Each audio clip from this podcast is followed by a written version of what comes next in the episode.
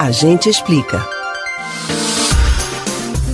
Se você está assistindo às Olimpíadas de Tóquio deste ano, já deve ter notado que a Rússia, país que costuma estar sempre no topo do ranking, não está mais por lá. Mas isso não significa que não há russos na competição. No lugar de ter o nome do país os representando, encontra-se a sigla ROC. Quer saber por qual motivo o nome, a bandeira e o hino da Rússia estão banidos das Olimpíadas?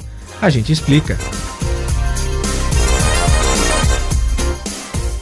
Ao olhar o ranking de medalhas da Olimpíada de Tóquio, uma abreviatura desconhecida aparece no top 10. ROC. A sigla significa Comitê Olímpico Russo e é uma brecha que permite aos atletas do país competirem nas Olimpíadas enquanto a Rússia está banida dos Jogos por causa de um escândalo de doping. É que em 2019 a Agência Mundial Antidoping baniu a Rússia de todas as competições esportivas internacionais, incluindo as Olimpíadas, por quatro anos por não conformidade com o doping. Isso porque em 2019 descobriu-se inconsistências nos dados recuperados do laboratório de Moscou, de um relatório de 2016 que descobriu uma rede de doping esportiva patrocinada pelo Estado. O Comitê de Revisão de Conformidade da Agência Mundial sugeriu sanções porque a Agência Antidopagem Rússia falhou em cooperar totalmente durante as investigações nos esportes do país. No ano passado, o Tribunal de Arbitragem do Esporte cortou a proibição da Rússia pela metade, para dois anos, após uma apelação. A proibição termina em 16 de dezembro de 2022.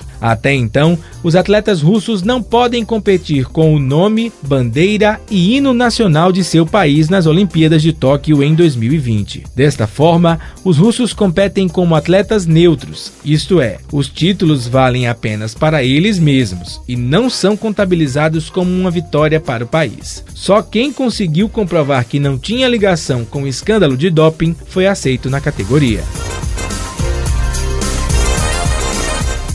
Você pode ouvir novamente o conteúdo desse ou outros A Gente Explica no site da Rádio Jornal ou nos principais aplicativos de podcast: Spotify, Deezer, Google e Apple Podcasts.